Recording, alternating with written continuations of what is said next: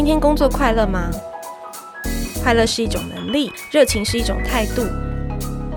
欢迎收听《快乐工作人》，陪你畅聊工作与生活、商管与学习。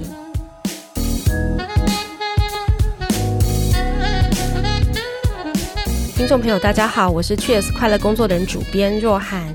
今天要来跟大家聊聊新创哦。这些年呢、其实台湾人对于这个词啊，真的是越来越朗朗上口。那谈到新创，就好像是一个很正向的 DNA，就是常常大家就会觉得说，它是一个快速发展，然后有高的成长价值的创新型的公司。所以，非常多的年轻人他在职涯的选项当中，他就把新创纳入了。所以，很多人都想要去新创啊，因为觉得它求新求变，觉得它的成长动能很高，觉得它的组织文化活泼，所以会想要加入这种热血的。算是小型的团队一起作战哦。那其实，在台湾呢，新创现在的规模大概有四千多家，已经发展的很好的有二十四家，规模超过了十亿的新创企业，就是我们说的这个独角兽。所以，当我们谈到新创，其实它的规模大小也有非常大的不一样，它的所分布的领域也非常多元。所以，想要加入新创的人，你到底需要什么样子的特质呢？要怎么样才能够进入新创公司工作？什么时候才是好的时机呢？那今天我们邀请到知名的新创人才平台 Urate 创办人陈秋瑜 Lydia 来跟我们分享她这些年来的观察。我们欢迎 Lydia。嗨，大家好，我是 Yourator 数位人才媒合平台的创办人 Lydia。然后刚刚若涵说，哎、欸，我们是新创人才媒合平台，嗯、这样讲也没有错。其实我们公司大家成立五年的时间，那我们一开始的确我们的 positioning 是做新创圈的人才媒合。那但是这几年来，因为有一些新创公司，哎、欸，伴随着就是他自己的发展，然后也越长越大，甚至有一些 IPO 了。那这些客户也从新创公司转型成所谓新经济产业的企业。那现在也有越来越多的企业，它现在在走数位化的进程，或者做数位转型这样子的 project，然后他们也会透过我们的平台去找这种协助他们做数位转型的人才。所以，我们现在平台比较像是 rebranding 成叫 Yourator 数位人才媒合平台。哇，数位人才媒合平台，那真的就是各行各业了吼。对对对。那其实我们可以看到，就 Yourator 这大概五年的时间嘛，对不对？已经有服务的数千家的企业，然后在上面可以说有上万个公开的职缺，所以这些年的。Lydia 真的是帮助了很多年轻人去找到更宽阔的职涯跟视野，因为你在他的那个平台上不会只是单单只是一个公布栏的概念，他还会有像职业顾问啊，然后会办一些线上线下的活动啊，甚至还有猎人头。那等一下，我们也会更多来聊聊，就是说 Yourator 这些年怎么样去帮助，一方面啊，让人才可以找到对的职缺，另外一方面也让企业去有感于就是重视人才跟组织文化这样子的风气哦。首先就要现在请 Lydia 聊聊，就是说，其实 Lydia 自己哦，她的职涯也不是在台湾生根长大的，其实她在美国念西北大学的整合行销传播研究所，后来她到日本的社群游戏公司去工作，还有 Line 工作，所以好像曾经有大概。十三年的时间，你不在台湾是吗？对对，所以后来是什么样原因让你回台湾创业啊？OK，这可以讲一下我的职涯经历，就是我本身是留日的，就是说我其实高中的时候就去加拿大念书，然后后来高中毕业之后我就去选择去早稻田大学。入学嘛，对对对，就念了四年的早稻田大学。那念完大学之后，我那时候其实很想要去走行销领域的研究所，但是其实在日本比较没有这样子的研究所的选项，所以因为这样子，所以才哎暂时离开日本，然后去美国读研究所。然后读完之后，我又回到日本的这个网络业工作。那第一个公司叫做 Gree，然后做呃 social media 跟 social gaming 的，就你就学有所用了，对不对？对对对。然后那个时候，其实所谓的 social 跟 mobile gaming 的产业其实还很热。那当然现在时态。有点不太一样了啦。然后后来在这间公司，我主要是做，我从数据分析师开始做起，然后慢慢的就是开始做 business planning、strategy planning 这种比较策略规划部门的事情。然后后来又转职到日本的 Line 的总部，这个时候 Line 还是 pre IPO 的时期。然后我在这边也是做比较 business planning 相关的工作。我二零一五年的时候会来台湾，我就发现说，其实台湾的所谓的求职。这个市场或者是台湾的人力资源市场跟日本的落差其实是很大的，因为日本大家知道说它是终身雇佣制，你会常常听到连接到日本求职就想要终身雇佣制这件事情，但是其实终身雇佣制现在在日本其实未必是成立，但他们在从以前终身雇佣制的时代就对于人力资源的重视程度其实就是非常高，因为想想看一个人进到公司里他就要待一辈子，那公司就会去思考这个整个人力资源策略要怎么走，选育用流要怎么走。那他要怎么帮你在公司里面规划你的这个 career path？那我后来回来台湾之后，我就会发现说，其实呃，台湾在人力资源这一块走的是落后国际，其实有一段的时间，所以我后来才做我这所谓的人力资源领域的创业题目。OK。然后后来听说是本来是 Alpha Camp 的作业，后来又变成你真正创业的选项。对对对，我那个时候现在在二零一五年回来台湾的时候，因为其实我已经十三年的时间没有在台湾了，了哇，所以我其实那个时候在台北是没有什么朋友的。然后我在台北走路都会迷路这样子，对对对。然后后来陌生的国度，对对对。然后我那时候去 Alpha Camp 修这种 Digital Marketing 的课程，嗯、然后那个时候 Alpha Camp 的校长 Bernard 还问我说：“嗯，你不是西北大学读行销研究所，你来干嘛？”我就说：“呃，我来交。”朋友的，对对对，是，但是呃，台湾在数位行销这一块的呃的做法跟 know how，其实跟日本或者是美国其实有蛮大的落差，嗯、所以哦、呃，对我来说，那个是一个接地气的机会，然后认识台湾的这个所谓数位新创领域到底发生什么事情，是一个很好的契机。那 Urateher 他一开始是 Alpha Camp 的作业，嗯，那后来慢慢的就发展成一间公司这样子。对对，对你谈到日本这种终身雇佣制，我本来一直以为就是说啊，经济不景气的时候，他这件事可能就就崩坏了，但是像我自己妹妹也在日商工作，在台湾的，我就真的感觉到说，哦，其实真的是哎，就是从你进来，可能你只是小小的销售员，可是你有很多的机会被受训，然后你真的有很多人在这个小小的企业，可能百人的企业里面，你就可以在里面待十几二十年。对对，那这个东西就很是台湾很多的部分，很多的政策啊，或者是方法，喜欢学日本，但是人才策略这一块好像就没有太接到哦。对对对，但我其实我觉得每一个国家。它在它的经济体系的样貌下面，会发展出不同的这个所谓的求职生态或人力资源生态，这是可以理解的。那我想当初想要做的事情，就是说，哎，我们怎么样去做一个平台，然后去对接很多的企业跟求职者，把一些海外或者在日本看得到的好的 practice 放回台带回来台湾这样子。那所以我们从 Urateher 开始做起，然后但是我们现在其实是有三个产品线的所谓的 HR Tech 的公司，这样从除了 Urateher 数位人才媒合平台之外，我们还有一个叫 TINDO，它是招募管理工具 application tracking system，然后另外还有一个叫 Job Mentor 是高阶猎才服务，猎才，所以越来越多元这样。所以其实可能台湾大家很熟悉的都是数字求职网站，一二三个大家可能都知道。对，那可是当你要做这样子的一个新创的人才平台的时候，其实应该是蛮有挑战的吼，那个过程。其实我很少去思考挑战这件事情，嗯，因为其实我觉得我我自己会觉得说。我不知道为什么很多人在问你这个问题的时候，会有一个感觉它是一个不好的东西，还有一个负面的意向在这个里面。但是我对我来说，挑战是好玩的，我只把它当做是好玩的事情，所以我倒是很少会觉得说创业的路很刷狗或者是什么之类。因为其实我觉得这大企业里面工作也会有那一份工作他独自刷狗的地方。是，对，对，对。可是你一开始就想把它做成盈利事业嘛？呃，其实是没有。其实我一开始本来是很单纯的想说，就是做一个平台。买一个网站，然后或者是可以用非盈利的方式。来运营它，但是后来发现说，其实就是求职网站，它是属于就业服务，也在台湾是特许行业。然后我那个时候因为发生这件事情，所以才去诶成立一间公司，然后它有法定资本额门槛，然后慢慢才会资本额就一直堆叠起来，它就变成一个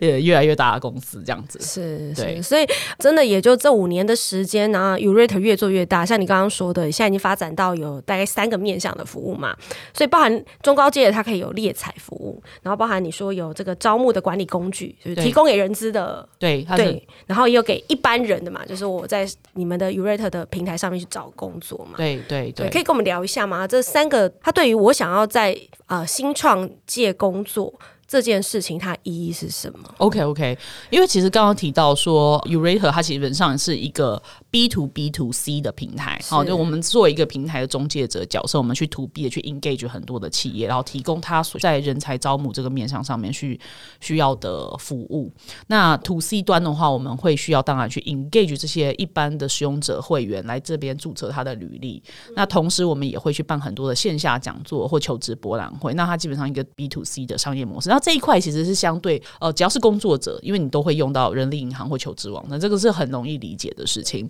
所以基本上它不是我们公司唯一的服务，但大家都还是叫我 Urateher 的创办人，或者是 对 Urateher 的 CEO 这样子。但是那后来基于我们的用户 base，刚刚讲说，因为我们在新创圈可能就有几千家的客户，那我们就去思考说，在这一个用户基础上面，我们可以去延伸出怎么样子的服务。后来发现说，哎，除了求职平台之外的话，现在有一些企业它会有所谓 confidential search 的需求，就是说他想要招募一些职缺，但他并不想让外界人知道他在招募这个职缺，所以就后来就衍生出来中高阶猎才服务这一块。那再来的话，我们公司的理念其实是想要哦协助企业去进化它的雇主品牌跟组织文化的部分。那我们就一直在思考说，在组织文化的优化这个层面上，我们可以去做什么产品。所以后来就去打造 Teamdur 招募管理工具这个东西。那它是一个有敏捷式软体跟协作式的沟通这样子的元素，在放在一个招募工具里面，让团队成员可以一起 join 进来这个软体里面，然后去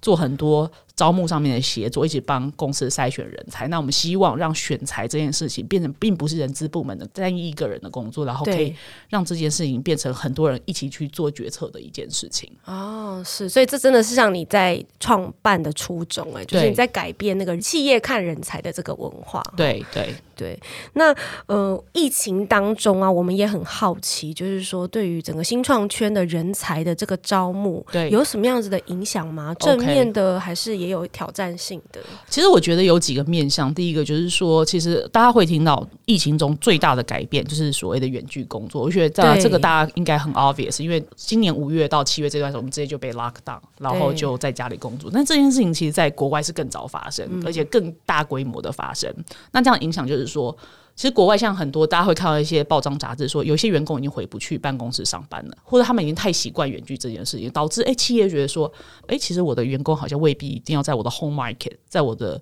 本国的国土里面去做招募。所以从这个 COVID-19 疫情发生之后，我们就会发现很多的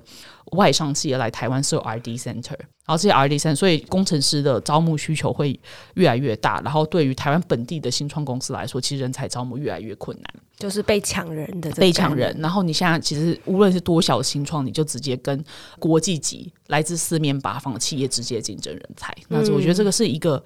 其实对台湾新创来说是一个很挑战，也是很残酷的事情。像像薪资福利，可能当然也很难赢过他们了。对对，对，就是这是一个其实每一个现在出来创业的创业者都需要去思考的问题。那对求职来说，他可能就是哎，他的选项开始变多了。甚至以前我想要加入跨国企业，我可能就是要去国外工作，但现在未必是国外工作，我在台湾也可以去做外国公司的事情。对，对，我可以看到很多外商加码投资台湾。那另外一个是哦，那台湾本地的年轻人，我觉得对今年而言，对台湾应届毕业生来说，可能会有一点点小 struggle 的地方，就是说，哎，以前当大家都在实体工作的场域的时候，其实，哎，新鲜人也会蛮有机会，只要你是学习力好的，或者是表现力好的，就是你学习力好，或者是你又很积极上进的，其实很多新创公司也愿意给你机会。但是，其实，在疫情之中，大家会发现说，远距工作这件事情，其实比较适合。中高阶的人才就马上上手了，对，马上上手教你，对，各或者是远距 onboarding 或远距的。带人其实是一个很很困难的事情，然后就会发现说，其实尤其是在今年五月到七月这一段时间，那个时候企业开出来的职缺，真的都是比较针对呃有极战力的人才，然后也比较是偏向中高阶的人才的部分。那所以可能今年的确是有一些呃年轻的朋友发现说，哎，entry level 的职缺变少了，或者他在找他人生第一份工作的历程拉得更长。那我觉得这个是疫情给社会新鲜人的。冲击吧，应该这样讲。那像 Lydia 刚刚讲到两个面向，一个就是说，哦、呃，因为远距无远佛界了，所以国外的企业也来台湾找人嘛。对。那另外一部分就是说，那出街的职位没了，因为线上它需要集战力。对。好，这是两个现象。那这个东西有没有工作职缺的差别呢？就是说，我们可能过去看 Yourator 上面，其实你其实各行各业的职缺都有嘛。对。不是只有我认知的是工程师，可能很多这件事情嘛。那你刚刚谈到这个现象当中。跟产业或者职位有差别吗？呃，因为其实刚刚就讲到说，你 junior level 的职缺变少，就是就今年五月到七月，你可能看到就是他就会比较写说，我们希望三年以上工作，各行各业都这样，就都是这个样子。对，哦、呃，或者是一些实体场域的工作机会变少，例如说，其实这样五月到七月，很多百货业可能就是或者零售业，它就是只招线上的部门的员工，然后线下的实体的工作机会就会变得比较少一点点。Okay. 好，那那刚刚另外讲到说，很多外商来台湾征才，那的确他们来台湾就是说受 RD 三，你就会看到工程师的职缺变变变多。然后呢，大家会可能又会有一个印象，就是说，哎，为什么好像是求职网上都是工程师的职缺？其实也不是完全是都是工程师的职缺，而是工程师的人才竞争太激烈，他会花更久的时间去 fulfill 这些 position。我们现在很多新创圈的朋友公司，他找一个工程师要找六个月到一年的时间，哇，好啊，然后就会看到他一直开在那边。然后甚至以前你会 question 说，求职平台上面为什么一同样职业一直开着？因为真的找不到人。现在我们在讲，现在是大缺工时代，尤其是特定的 position 会找一年都找不到人。但是相对的 junior 的 level 的职缺，或者一些数位型，或者是年轻人都很想要做的小编类型、数位内容产制这一方面的职缺，可能。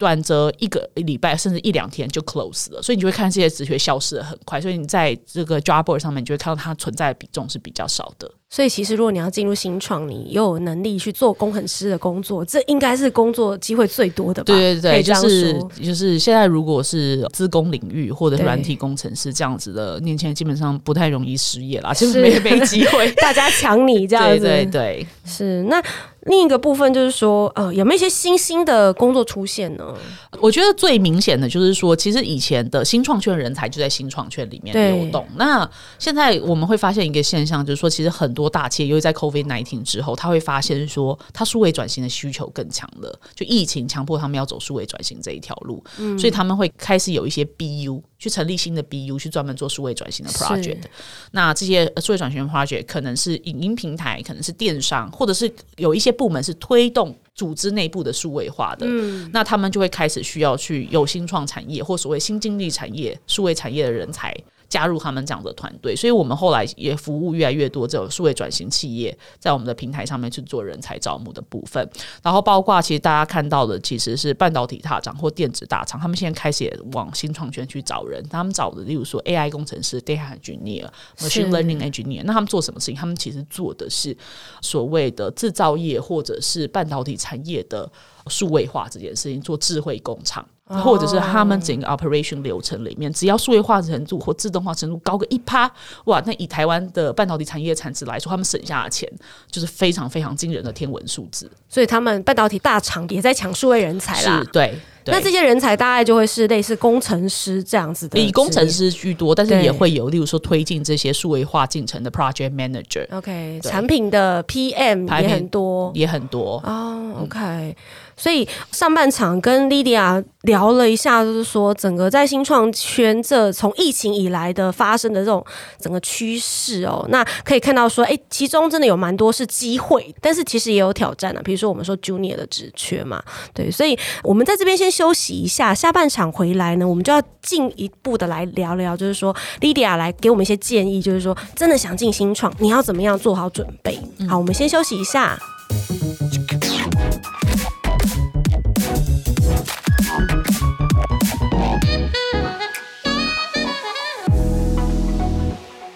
大家好，我是 Cheers 快乐工作人主编若涵。今天我们邀请到的是 Urate 创办人 Lydia 来跟我们谈新创工作。Lydia 好。嘿，hey, 我是 Lydia。对，上半场我们聊了蛮多有关于新创产业现在的一个趋势。那可以听到说，哎，其实疫情当中也带动蛮多的国外来台湾找人，同时间可能新创界就受到这个抢人的压力哦。那某方面也是说，就是啊，那我们这些求职者应该有越来越多的好工作可以找了。所以我们就想要来问一下 Lydia。第一件事情是这样的，我们想要先来厘清哦，新创公司到底应该是怎么样的一个 DNA，怎么样文化的地方？因为很多人哦，他想要去新创，是因为他觉得，特别是年轻人啊，就是想要文化很开放、活泼，然后工作有弹性，组织比较扁平，我不用被一堆人管。可是其实也会常常听到有些人是从新创公司出来的，说，我我再也不要进新创了，真的是啊，超越我的想象。我不知道对莉莉亚来说。要怎么样去告诉每一个想加入新创的人，到底新创公司你要期待它是一个怎么样子的地方？OK OK，其实我常常很多人问我说，新创的定义到底是什么？哦、那这个时候我都会反问他，就是如果一间新开的豆浆店，你觉得它是新创公司吗？他用机器人卖吗？哎、欸，我觉得讲到一个很好的重点。第一个，其实我觉得新创是一个 DNA，、呃、像例如说有一些像我们的企业客户，像 Pinkoi 这样的公司，对对不对？你可能就会觉得说，它一定就是新创公司，嗯、但可能它已经可能也将近十年的时间，所以我觉得。得年份、公司资本额、公司资本额或人数，其实我觉得这不是定义新创的要点，而是说他用什么样子的企业文化、组织文化跟方法在做事情。好，这是所谓的 DNA 的部分，定义它是不是一间新创公司。如果这是你街角的一个豆浆店，你大家可以想想看，那种豆浆店，你就不会觉得它新创公司。是啊，哎，但是这个豆浆店如果用机器人，哦，很新创哦。对，然后它有它有电商渠道，哦，对不对？它整合 online to offline 的服务，对。到府外送，你会不会觉得它是新创公司？哦，是，对，瞬间不一样。对，所以就是做事情的方法跟这个 DNA 是 define 它到底是不是新创公司这件事情。哦，所以我最近常讲的一个词叫新经济产业啦。有什么过往我们在做的事情，但我们现在用不同的做法。在包装一个旧的体验，嗯，好，或者是有一些因为新的科技 emerge 起来而创造出来的工作机会，那我觉得这个是比较像是我们现在平台在媒合的机会这样子。对，其实像文创领域，其实我觉得它也是给很多年轻人一个不一样的职涯视野，因为现在其实很多的文创领域或社会企业，他们其实 incorporate 很多的科技或数位产业的思维在 run 他们的组织。那我自己本身也觉得他们也是很新创的公司，这样子。大部分在你们平台上。这样的所谓的新创公司，它应该真的是有一些创新的技术、创新的产品这件事情，所以你可以期待是，我到这样的新创里面的话，会有有趣的东西。对，文化应该也就是活泼一点吗？会因为这样子吗？我觉得文化其实是一个蛮重要的东西，就是说，因为其实新创公司在做的东西，其实有时候蛮挑战的，而且有的时候我都会跟年轻人说，你进到新创公司里面，你可能不要期待你的老板会告诉你你要做什么事情，并不是他不愿意告诉你，而是他自己也不知道。因为其实很多新创公司他在做的事情是以前的人没有做过的事情，所以这没有 SOP。然后他自己也没有做过，所以我有时候我们同事问我说，这东西要怎么做，我也只能很假设性的跟他说哦，或许你现在可能有 A、B、C 三个方案，然后这中间利弊可能是什么，那你就可以去试试看。这样子，就是我觉得那个 try and error 的精神其实非常的重要，非常强大，在新创里面。对对对，因为这样子的，我觉得就是新创需要 try and error 的这个精神。那其实有的时候我们会在做其实难度蛮高的事情，然后甚至有的时候可能不会太轻松，压力很大。那我觉得如何在组织文化上面创新，或者是工作场域的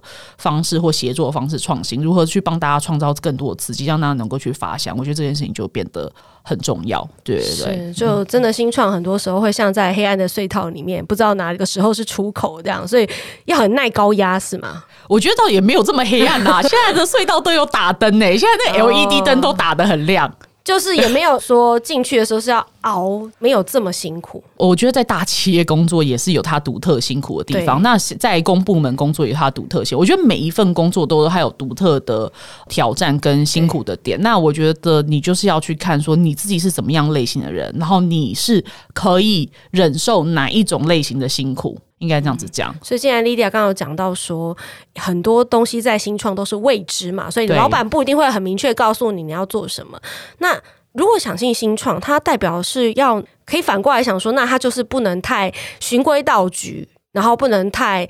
安分的，他需要不断有创新精神，就是怎么样人格特质是适合的啊？对，所以就是刚刚讲到说，每一种公司它都有各自不同的辛苦。那新创需要面对的辛苦，就是你要一直学新的东西，所有东西都变化的好快。那你有没有能力一直去 push 自己去学新的东西，跟忍受那种不是 yes 也不是 no 的中间的 gray area，然后没有人告诉你做什么事情，这种自己去洞察力、学习力跟忍受不确定性的能力，我觉得是新创非常重要的特质。嗯，怎么样去检视自己有这样的特质啊？我觉得，例如说，如果你可以问你自己一个问题，就是说，如果你问那个老板说这件事情。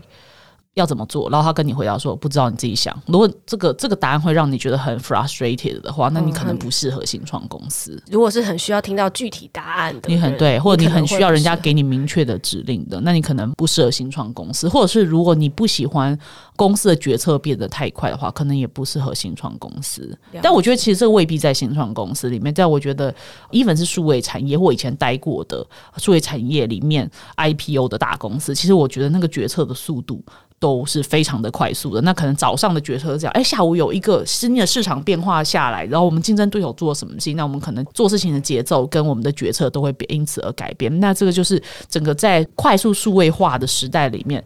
这事情就是它就像一个火车一样，然后用新干线的速度在往前开。那你有就是要喜欢追赶新干线的速度，你才会喜欢这个产业。那像你协助过数千家的这种新创企业找人哦，你有没有观察他们都怎么样去找出有这样特质的人啊？就是我觉得在面试的过程之中，你会。去跟求职者聊很多面向的东西，比如说你平常怎么去做学习哦，那考验你自我成长的能力，对自我成长的能力。那其实很多在新创或者数位产业做得好的年轻人，其实他都可以很明确告诉你说，他去参加什么社群，哦、是他跟朋友去做什么读书会，他去做什么线上平台，或者去他去加入什么 boot camp。那他在这过程中，他学习到什么东西，跟他的学习体验到底是什么？那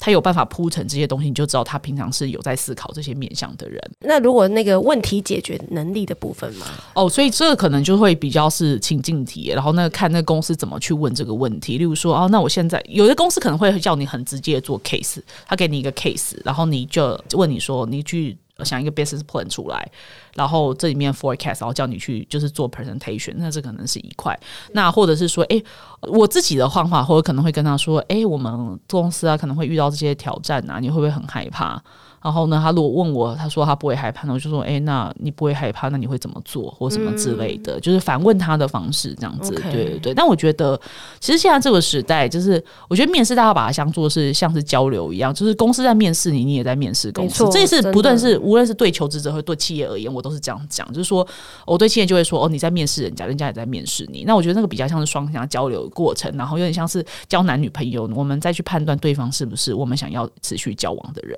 没错，所以接下来，如果你真的是有想要进入新创圈工作的人哦，就是说，一方面就像 Lydia 讲，你要检视你自己有没有一些，比如说自我成长、学习的能力，你有没有问题解决的能力，你有没有弹性很高的适应力嘛？那 Lydia 有没有一些建议可以给工作者，就是说去培养这些能力，怎么做啊？我觉得交朋友这件事情是非常重要的。人脉吗？你是说人脉吗？其实交朋友这个有会有很多不同的意涵在里面。嗯、例如说，你有没有去参加一些线下活动？哦，像 Meet Taipei 或者是是有任何的就业博览会，你有没有参加？嗯你在这些就业博览会或实体会展上面会遇到很多的人，你可以跟这个 booth 上面的企业交流，或者是跟你同样站在摊位旁边的人，你有没有跟他聊一下，然后认识不同的朋友？那或者是台湾其实很多的社群活动，那在在这些线下社群里面可以认识到的朋友，或者是你在职场上面可以交得到的朋友，我非常建议大家就是说，你如果去面试一间公司，对，你就要去看这个面试过程之中你接触到的人是不是你愿意交往的对象，未来的同事或未来的同事，嗯，我觉得我非常相信。一句话哈，这是英文，叫做 “You are the average of a five person you spend most time with”，就是你这个人，你会慢慢的变成你身边你最常花时间跟他相处的这些人的总和。对。但其实，在现代人的社会里面，其实你回家就睡觉就吃饭，你跟你家人相处的时间其实非常短暂，但你跟怎么样的同事共事，其实会非常的影响。你未来会变成一个什么样子的人？所以你要选择跟优秀的人共事，或跟你的价值体系是符合的人共事，然后你就会，或者是你觉得说，哦，这个人非常 inspire，你就去跟他一起工作，然后你慢慢就会变成你想要变成的那个样子。所以你首先必须要，就像你说的，啊，先多交朋友，认识人，开始对，给自己多一点机会去打开视野，对。你如果交到那种很积极 push 自己在学习的朋友，你自己就慢慢就会变成自己，就是你会自己去找到 solution，或者是会去积极的去学习的那一种人。嗯，那 Lydia，因为你们也有所谓的中高阶猎才服务嘛，对，我也很好奇，就是说，当我今天想投新创的产业，我怎么样评估我自己接下来是可以让猎才可以来服务我，来引导我找工作？大概怎么样子的状况，我可以成为猎才的这个？TA OK，所以其实猎头服务这个东西它由来已久。嗯、那其实我们比较特殊的是，我们是专门做新经济产业或者数位人才、软体工程师，还有一些企业它要做数位转型的人才的这个人才媒合的部分。那其实台湾的猎头行业其实非常的广泛，有一些是，例如说他们专门做医药、生技产业的猎才、金融业的猎才，或者是有些专门做外商，要做他们做半导体产业。呃，其实其实个每一间猎头公司它擅长的领域其实是非常不一样的。但我觉得，第一个你要如果要让猎头去 approach 你的话，第一个你的履历要经常的去做更新，例如说，尤其是 LinkedIn 的 profile，、嗯、你要常常去 maintain。然后再来的话呢，你需要真的在履历表上面找到两三个，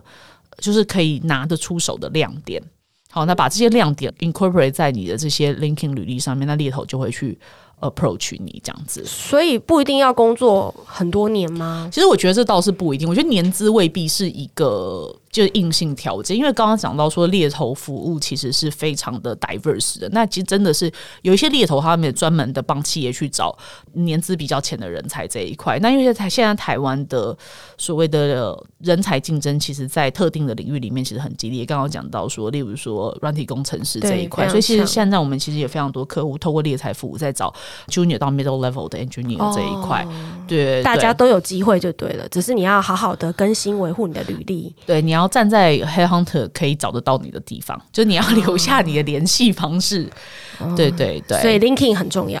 ，LinkedIn 很重要。就是你刚刚讲的新创产业的这一块，大概都会看 LinkedIn，就是这些的猎头的。我其实不能说每一个公司都会看 LinkedIn，但我自己蛮多就是重视人才的新创的 CEO 的朋友，他们自己就说他自己无聊时间就会 LinkedIn 刷刷看看有没有他觉得有兴趣的人，然后他可能未必有一个 position 在脑海里，就是说我现在就是要找这个人，但他只是就是哎、欸、看看有没有优秀人，有优秀人我也会网罗到我的公司里面来。对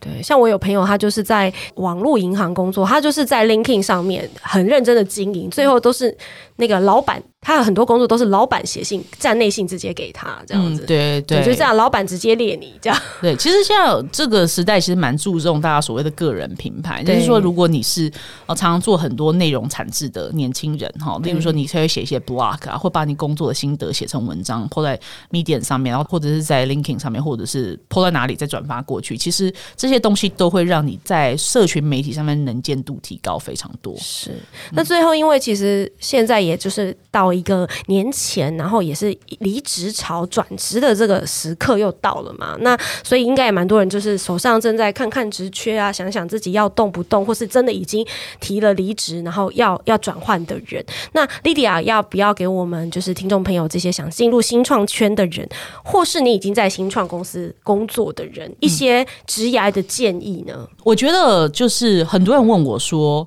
我的 career path 要怎么走才比较保险？但是我当我觉得他在这样子 phrase 他的问题的时候，我觉得已经开始陷入一个相对危险的陷阱里面，因为其实现在的世界变动性实在是太高了。哈，有人说 v o c a 那有人说这是一个 high volatility 的世界，或者是 whatever，那这有很多词汇在讲这件事情。但是我觉得有一个陷阱叫做说，在这个时代里面，看似最安全的 career path。可能是反而是最危险的选项，因为很多东西看起来好像很安稳，但是越安稳的东西在这个时代里面越容易被淘汰。反而你去一些变动性很高的地方，那你可能会学到很多东西。那无论这个公司发展怎样，你学到这些东西就变你的个人资产，然后你就会变成市场上面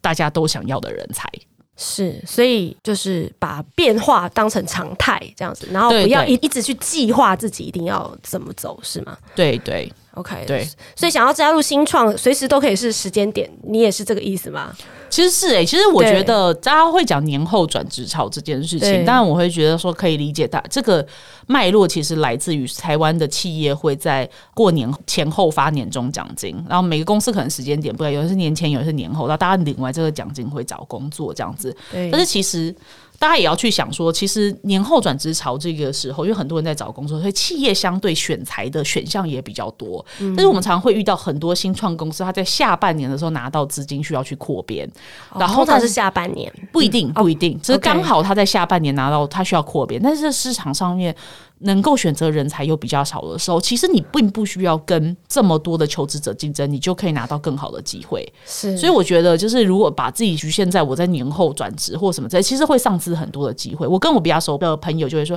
哎、欸，其实你就是有时候在下半年，一般企业传统企业没有在找人的时候，其实你看到市场上，哎、欸，有一些公司在开缺，我觉得其实那个也是转职很好的时间点。是，所以今天很谢谢 Lydia 来跟我们分享，就是好多对于新创人才的观察，然后也很有很有用实用的这个建议哦。那就是呃年关将近，也祝福每一个对新创有兴趣的人都能够找到属于自己的新创职涯。那我们今天谢谢 Lydia，谢谢听众朋友，谢谢大家，拜拜，拜拜。